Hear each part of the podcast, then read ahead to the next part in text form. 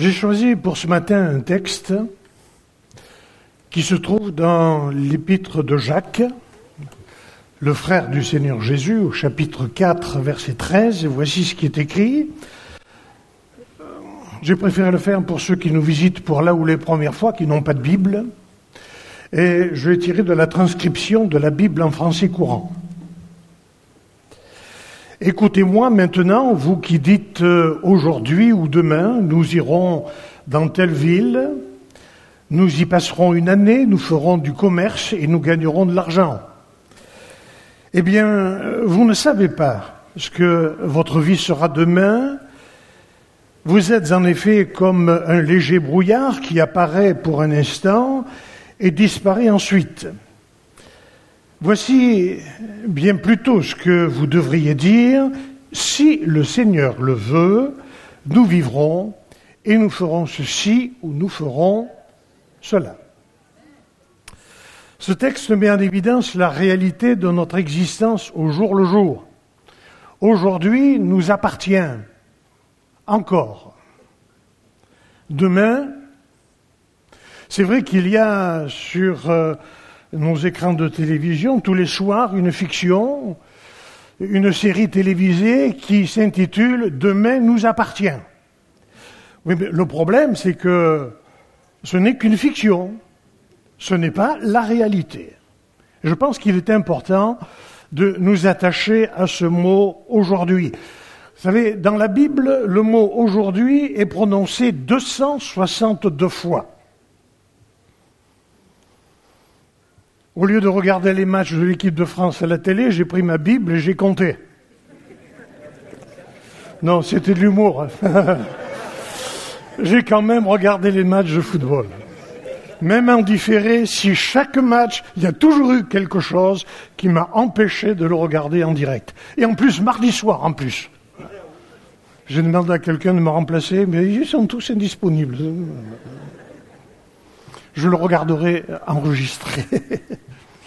Aujourd'hui, c'est important. Et demain, non. Lors de mon incorporation, je fais très attention à ce mot-là. Parce que quand j'ai répété plusieurs fois les quelques réflexions que j'avais faites, au lieu de, marquer, au lieu de dire incorporation, j'avais mis incarcération. Ça n'a rien du tout à voir, hein, rien du tout. Hein. Bon, j'ai jamais été incarcéré, même si pendant des années j'ai été aumônier de prison, où je suis allé voir ceux qui étaient incarcérés. Mais non, là c'était une incorporation au service militaire. Oui, j'ai fait mon service militaire. Dans les chasseurs alpins en plus. Et les jeunes et ma famille savent très bien mon goût pour le ski. J'ai jamais été doué pour le ski. Alors quand je dis que j'étais chasseur alpin, ils se moquent tous de moi. Encore, encore le ski de fond. Mais enfin, quand je fais du ski de fond, je suis plus sur les fonds que sur les skis. Alors bon, je, je, je m'avance, je m'avance pas trop. Mais quand euh, j'ai été incorporé, on m'a appris un mot, un mot nouveau que j'avais jamais entendu auparavant. Ce mot, c'est celui-ci.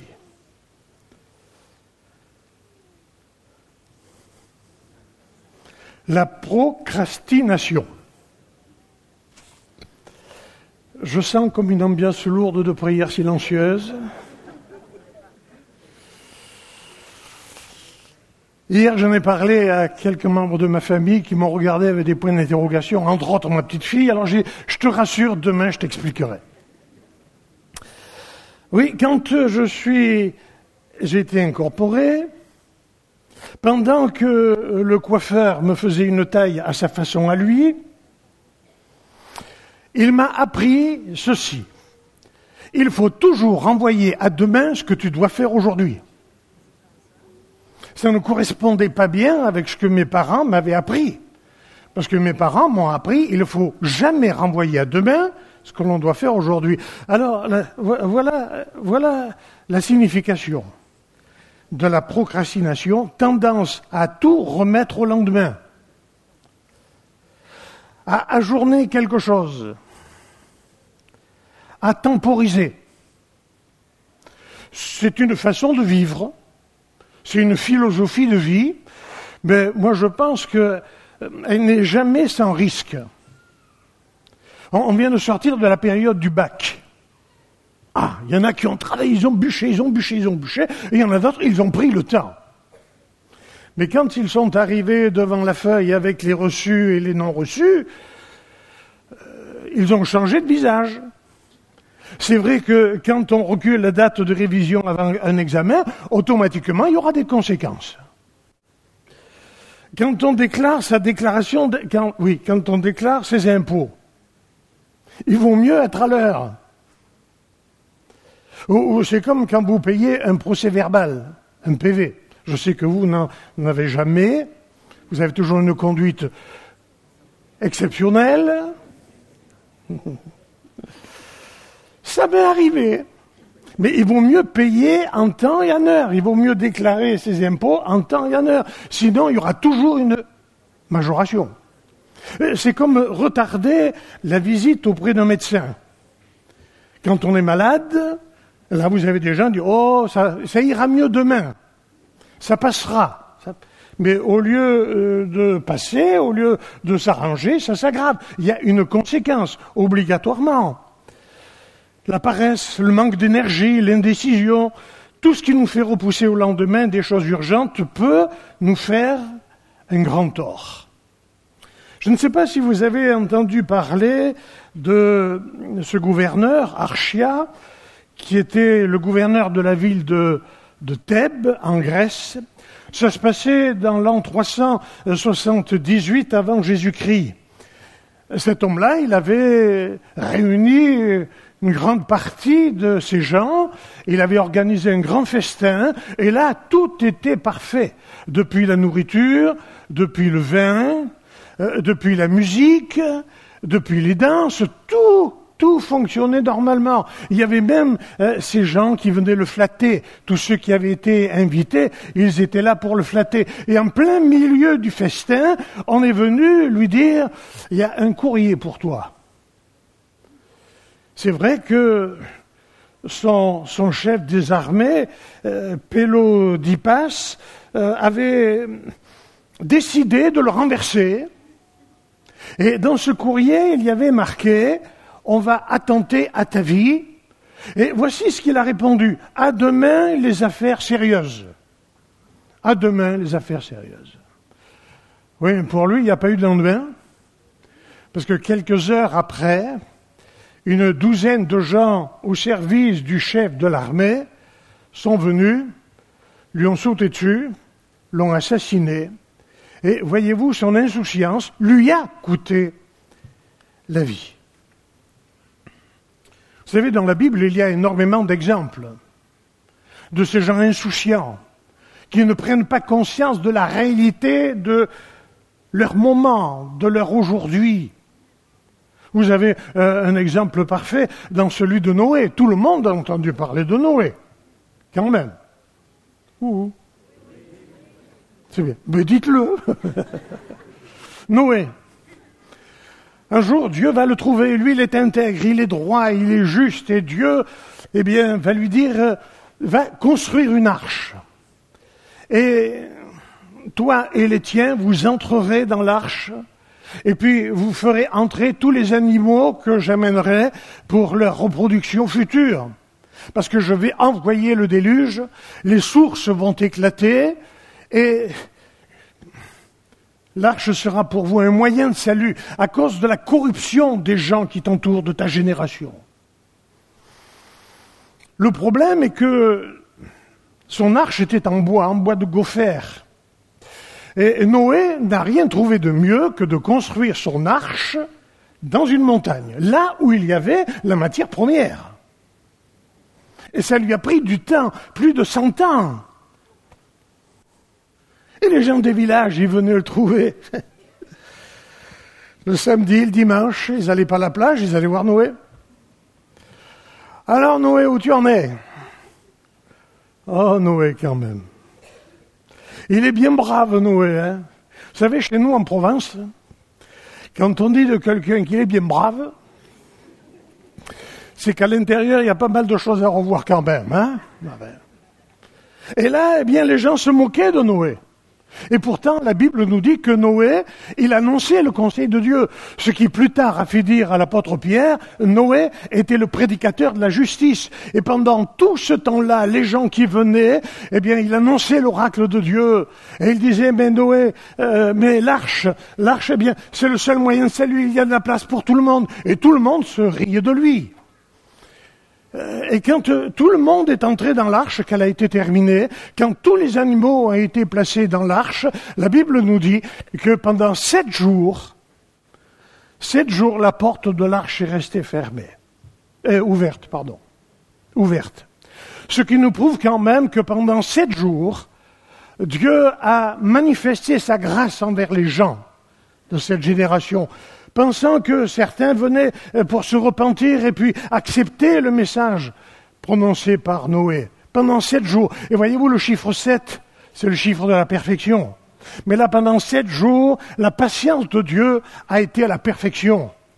Problème, c'est que le septième jour, alors que Noé était à l'intérieur, il a entendu un bruit derrière lui, il s'est retourné, la porte était fermée. C'est pas lui qui a fermé la porte, c'est Dieu lui-même qui a fermé la porte. Et à partir de ce moment-là, le déluge s'est déclenché. Les, nuages sont arrivés et les gens étaient surpris parce que la Bible nous dit que jusque-là il ne pleuvait pas. C'était la, rosée qui se déposait tous les matins et qui, euh, euh, irriguait la nature. Et puis tout à coup, ils ont eu peur des éclairs, du tonnerre, la pluie qui est tombée en abondance, et puis les ruisseaux qui ont commencé à grandir, les sources qui ont éclaté, l'eau a commencé à monter, et c'est à ce moment-là qu'ils se sont rendus compte que Noé n'était pas si fou que ce qu'ils avaient prétendu. Et ils sont vite arrivés à l'arche, ils ont frappé. Noé, c'est nous, ouvre-nous, il y a l'eau qui monte, ouvre-nous, euh, excuse-nous, pardonne-nous de tout ce qu'on a dit sur toi. Oui, mais voilà.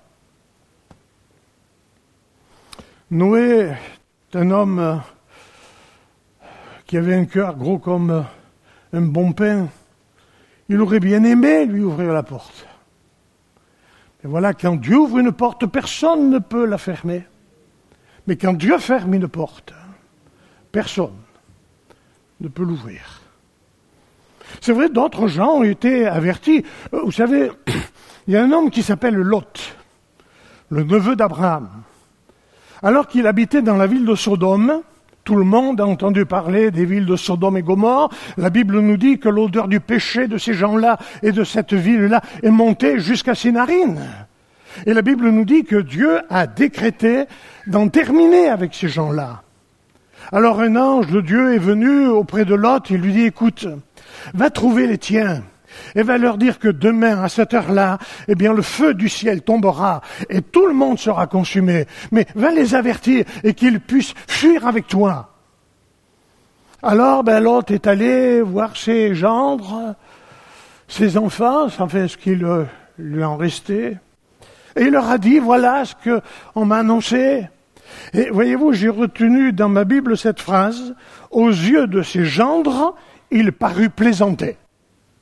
Et voyez-vous, quand on prêche l'évangile, souvent il y a cette réaction-là. Les gens, ils prennent ça à la légère. Je me souviens en Belgique, alors que je faisais une, mission d'évangélisation, ce soir-là, je prêchais sur la croix, je prêchais sur le sacrifice de Jésus, je parlais sur l'importance du péché, mais je parlais également du sang précieux de Jésus qui nous purifie de tout péché. Et là, je peux vous garantir une chose, c'est que j'avais la moitié de l'auditoire, plus de 250 personnes qui ouvertement se moquaient de moi. Ils me riaient au nez. Ça fait drôle. Mais j'ai continué. Et je suis allé jusqu'au bout. Et j'ai prié pour ces gens-là. Au moment de l'appel, personne n'a bougé. Parce que j'ai invité ces gens-là à venir et accepter Jésus-Christ comme Seigneur. Personne n'a répondu. Alors moi-même, je suis dit, tu as dû raconter des bêtises. Dieu ne te bénit pas, c'est pas possible ça.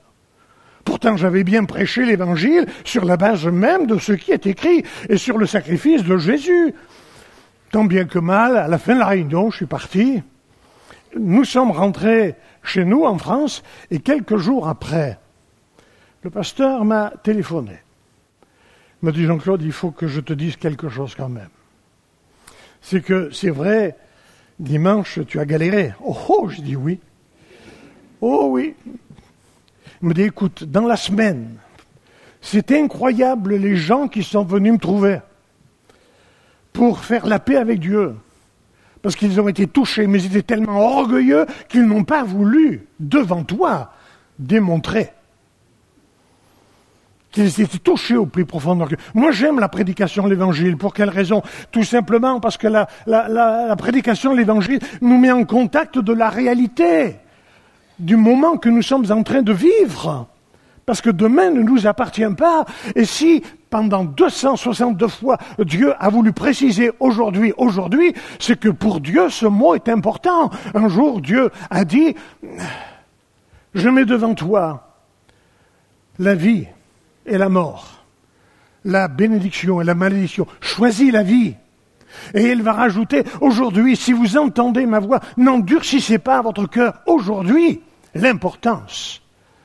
Alors c'est vrai qu'on peut très bien euh, repousser à demain, mais voyez-vous, je vais vous dire, si les gendres de Lot ont pensé que Lot plaisantait, je voudrais vous dire, on ne plaisante pas avec Dieu.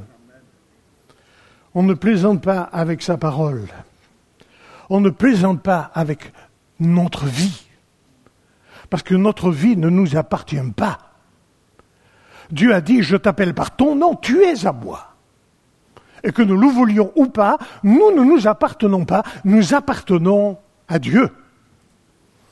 J'ai souvent dit, je le dirai toujours, Dieu nous a fait la grâce d'avoir quatre enfants.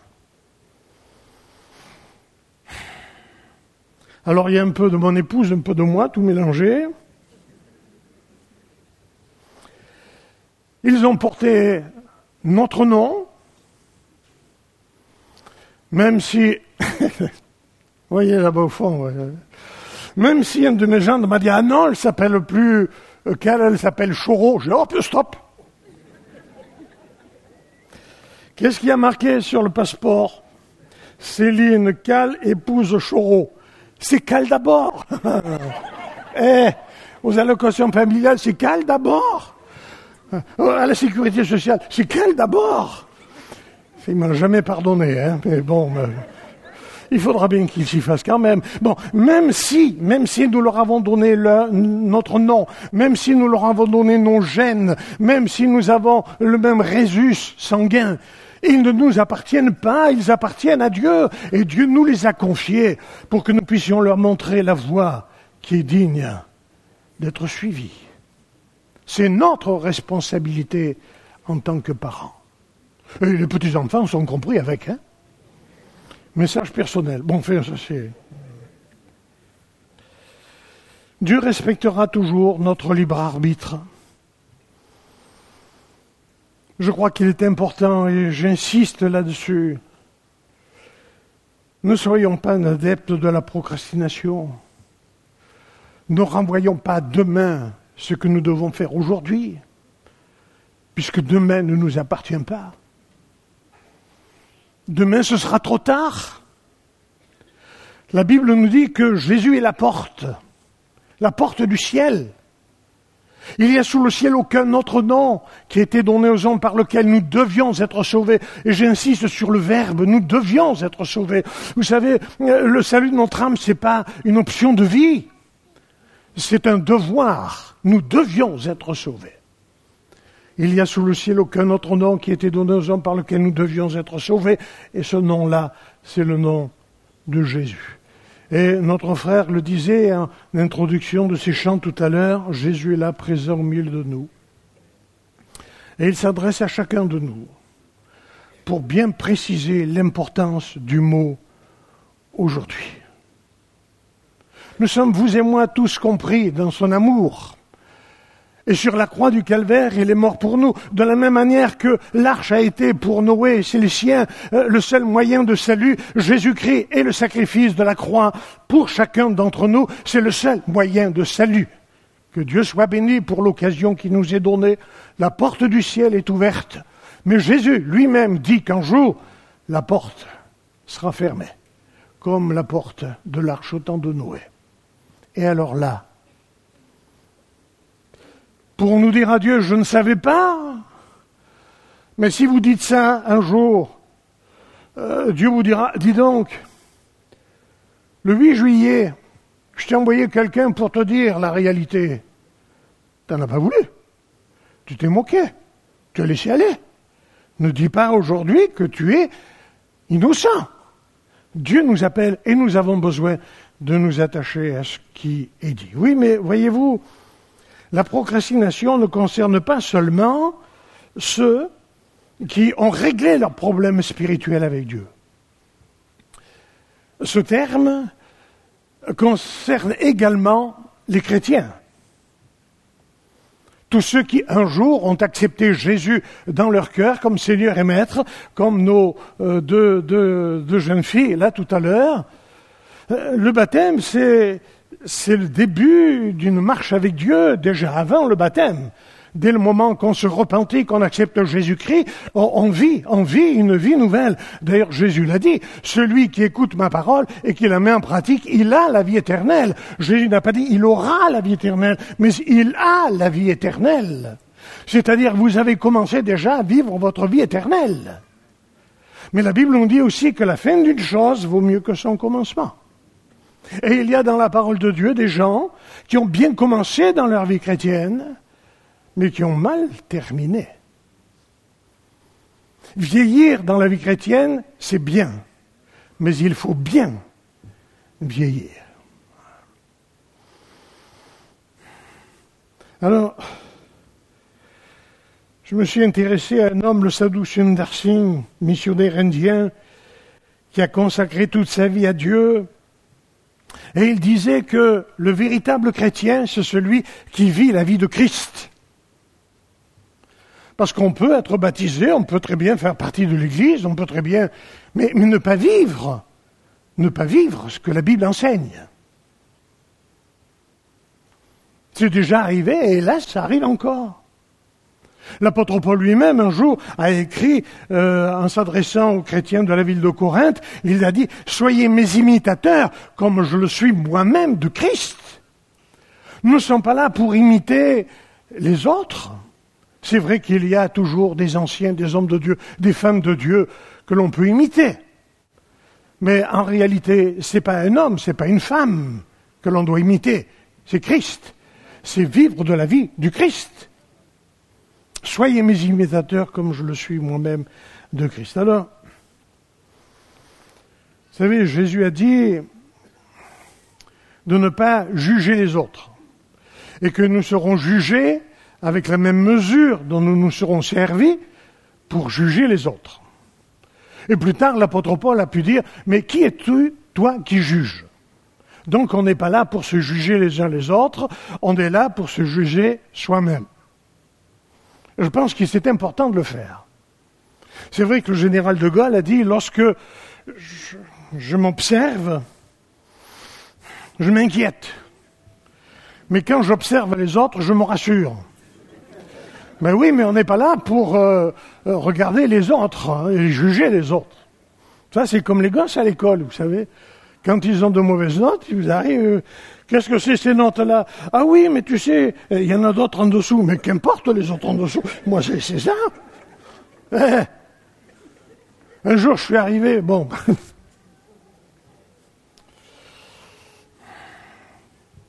J'avais une dictée. Je vous dis pas, le professeur, il en a appris des choses. Hein.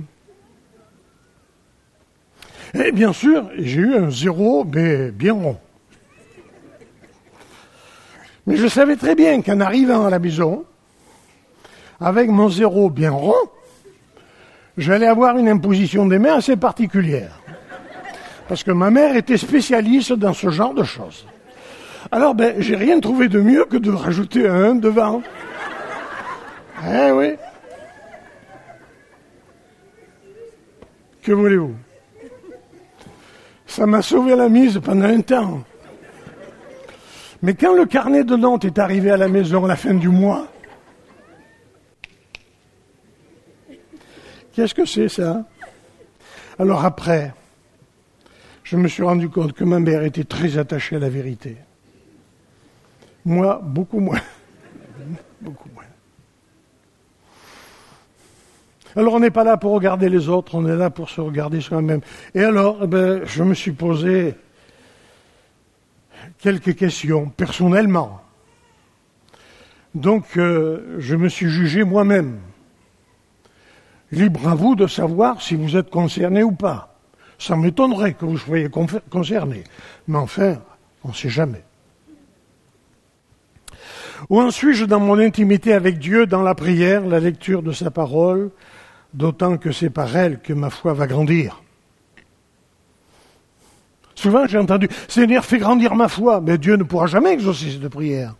Parce que la foi vient de ce qu'on entend, et ce qu'on entend vient de la parole de Dieu. Et moins nous la lirons, moins nous aurons une intimité avec Dieu, moins notre foi va grandir. Au contraire, elle va régresser. Alors je me suis posé la question.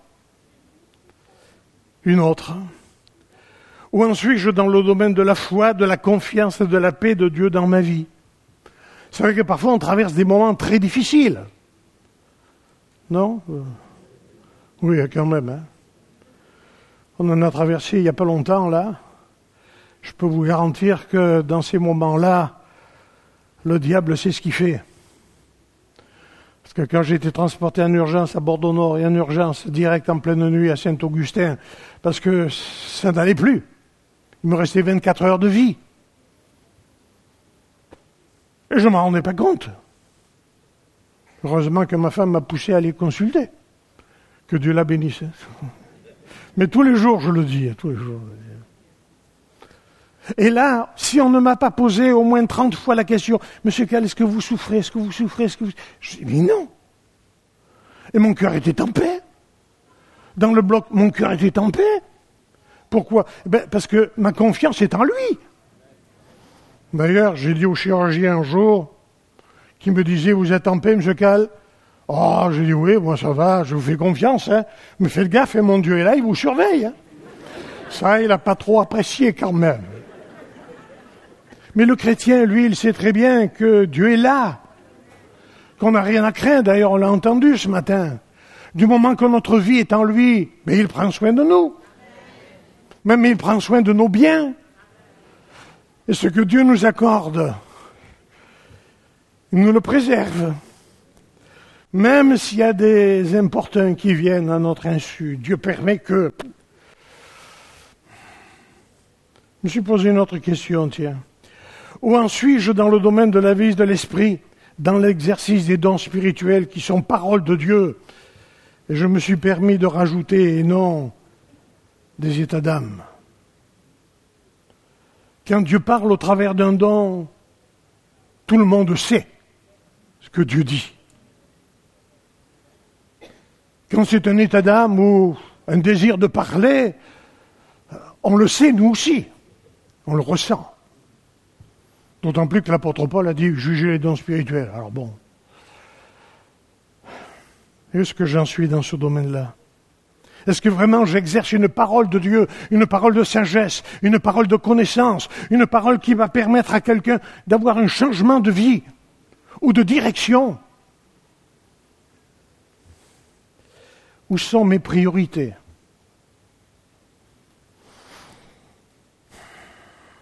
Où en suis-je avec l'amour de mon prochain, de mes frères et sœurs? Mais là, je me parle à moi. Hein. Où en suis-je dans mes responsabilités spirituelles? Où en suis-je dans mon appréciation et mes jugements sur tel ou tel Sachant que je n'ai pas le droit de le faire. Il n'y en a qu'un qui peut nous juger. D'ailleurs, ça, ça nous rassure, nous serviteurs de Dieu. Hein. Parce que des fois, alors que l'on nous juge, pour moi, ça n'a plus aucune importance. Ce qui est important, c'est parce que les gens vont dire de moi. Ce qui est important, c'est ce que Dieu va dire de moi. Une dernière. Où en suis-je avec ma conscience devant Dieu et devant les hommes? L'apôtre Paul lui-même l'a dit. Il a toujours voulu être en bonne conscience envers Dieu et envers les hommes. Pour cette raison qu'il ne faut pas tomber dans le piège de la procrastination et dire Oh, mais le Seigneur n'est pas encore revenu, il y, a, il y, a, encore plein de promesses qui ne se sont pas réalisées, des prophéties qui ne sont pas encore réalisées. Mais moi, je sais que mon Dieu, d'un claquement de doigts, d'une seconde ou de deux secondes, est capable de concrétiser tout ce qu'il a dit. Parce que je suis encore à aujourd'hui. Et demain lui appartient. Mais à moi, demain ne nous appartient pas. Je veux terminer parce qu'en 1973, il y a un évangéliste américain du nom de David Wilkerson a été réveillé en pleine nuit, et plusieurs nuits, réveillé par Dieu. Et Dieu lui a révélé tout ce qu'il allait faire et tout ce que l'humanité allait vivre. Et Dieu lui a dit écris. Et il a tout écrit. Et tout est là dans un livre qui s'appelle La Vision. La vision de David Wilkerson. Mon épouse, on l'a relu là, puisqu'on avait un peu de temps de libre ces derniers temps. On l'a lu. Quelle ne fut pas notre surprise lorsque le livre a été édité en 1973 on ne pouvait pas croire ce qui était écrit. C'était impossible, impensable de vivre ce qui était écrit avec une telle précision. Mais moi, je vous invite à vous procurer ce livre et mettre ce qui est écrit en rapport avec ce que dit la Bible. Et alors là, vous allez très vite comprendre l'intervention de Paul lorsqu'il va écrire aux Romains il est temps de se réveiller parce que nous sommes plus près du retour de Christ que lorsque nous avons cru. Pour cette raison, j'ai eu à cœur depuis quelque temps d'écrire ces quelques réflexions-là. Le retour de Jésus, c'est une évidence. C'est non seulement une promesse qui a été faite par le Christ lui-même, confirmée par les anges le jour de l'ascension, alors que les disciples étaient là réunis la Bible nous dit que deux anges sont venus. Et ils ont dit, mais homme galiléen, pour quelle raison regardez-vous le ciel de cette manière? Celui que vous avez vu aller au ciel reviendra de la même manière. Jésus l'a dit, je m'en vais, mais je reviendrai. Le problème est de savoir quand. Il ne l'a pas dit. Et c'est justement ce quand-là qui doit nous pousser à ne pas accepter la procrastination. Demain ne nous appartient pas. Alors, Ma conclusion, c'est celle-ci. As-tu, mon ami, toi qui viens pour euh, là ou les premières fois, peut-être tu, tu, es venu parce qu'on t'a invité, parce qu'il y avait un service de baptême de quelqu'un que tu connaissais, alors tu es venu.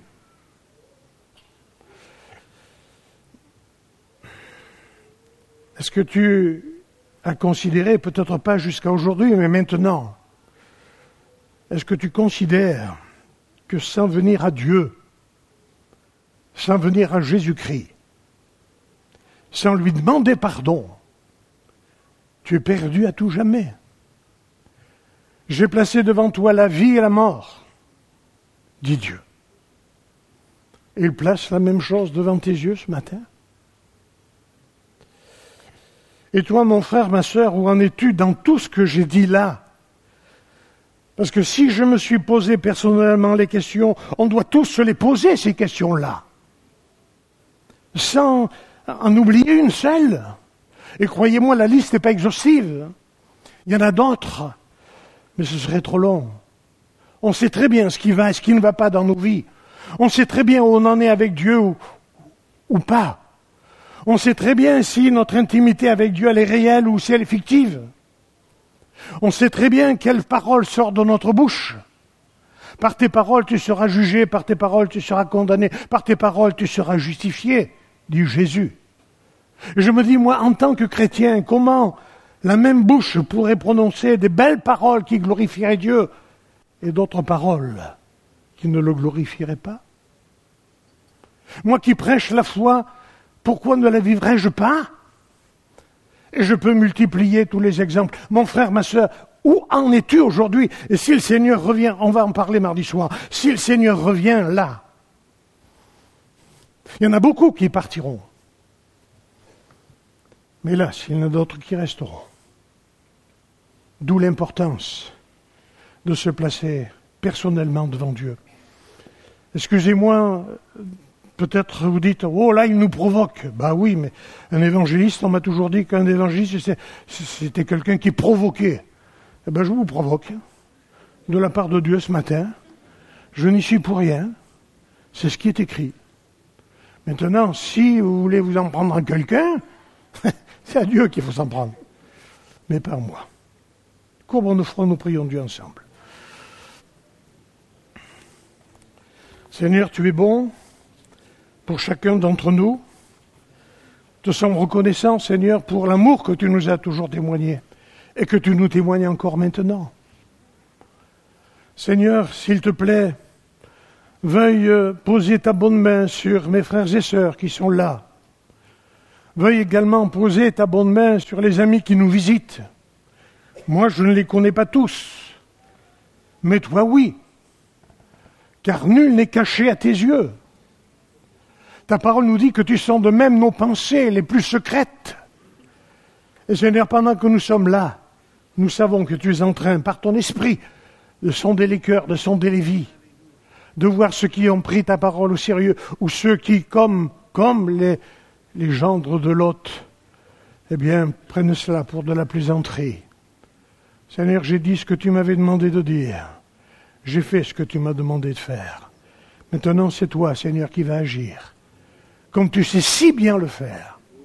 Par ton esprit, en convainquant de péché, de justice et de jugement en ouvrant la porte à plusieurs parmi nous. Et Seigneur, en encourageant tes enfants, ceux qui peut-être laissent aller et disent, oh, mais demain ça ira mieux. Seigneur, tu veux que nous ayons une prise de conscience ce matin. Alors je te prie pour chacun d'eux. Les yeux sont fermés, les têtes sont baissées. C'est un moment personnel entre Dieu et vous. Les questions personnelles, vous vous les posez vous c'est entre Dieu et vous. Peut-être quelqu'un ce matin veut dire, moi, j'ai résisté à l'appel de Dieu. Je ne veux pas être perdu, je veux être sauvé, cela pour l'éternité. Je veux que mes péchés soient pardonnés. Je veux être comme ces deux jeunes filles, m'engager avec Dieu et vivre une vie nouvelle, une vie qui vaut la peine d'être vécue. Vivre avec Dieu, ça vaut la peine de vivre. Peut-être quelqu'un veut dire, moi ce matin, je veux m'engager avec le Seigneur. Qu'il lève simplement sa main, je le verrai, Dieu le verra. Les yeux sont fermés, oui, que Dieu vous bénisse, oui, oui, oui, que Dieu vous bénisse, oui, richement. Oui, que Dieu vous bénisse. Une dame lève les deux mains à la fois. Oui, que Dieu soit béni. Oui, vous aussi, ici devant. Oui, monsieur, que Dieu vous bénisse. Oui, mon garçon, là-bas au fond, que Dieu te bénisse. Oui, mon jeune homme. Oui, monsieur. Oui, madame. Oui, oui, madame. Les yeux sont fermés, s'il vous plaît. Et toi, mon ami, mon frère, est-ce que tu vis la vie de Christ comme Dieu te demande de la vivre? Peut-être tu t'es senti concerné par une ou plusieurs questions, mais Dieu ce matin te provoque qu'il ne veut pas que tu meurs, il ne veut pas que tu sois perdu, il veut que tu sois sauvé, et c'est parce que Dieu t'aime qu'il veut euh, toucher ton cœur encore ce matin. Est-ce qu'il y a un chrétien qui veut dire, moi Seigneur, oui, j'ai besoin, je te demande pardon. Je demande pardon parce que j'ai laissé aller les choses. Je n'ai pas toujours pris du temps pour parler avec toi, pour prier, pour lire ta parole. Seigneur, j'ai besoin de toi. Qu'il lève simplement sa main, je le verrai, Dieu le verra. Oui, que Dieu soit béni. Oui, oui. Dieu vous voit. Dieu vous voit. Est-ce que vous auriez le courage de vous mettre debout, vous, chrétiens, et vous qui tout à l'heure ont levé leurs mains, levez-vous simplement à votre place. On va prier avec vous, on va prier pour vous. Ne ratez pas l'occasion que Dieu vous donne ce matin de mettre votre main dans la sienne et de vivre les projets de Dieu. Vivre les projets de Dieu. Je demande une dernière fois, d'autres mains s'étaient levées, c'est dommage quand je pense que Dieu a eu le courage d'envoyer son Fils, et que son Fils a eu le courage de mourir pour chacun d'entre nous, à combien plus forte raison nous avons besoin le courage de dire à Dieu, Seigneur, ça ne va pas, j'ai besoin de toi. Demande une dernière fois que Dieu soit béni. Va demander au pasteur Bertalon de prier pour vous.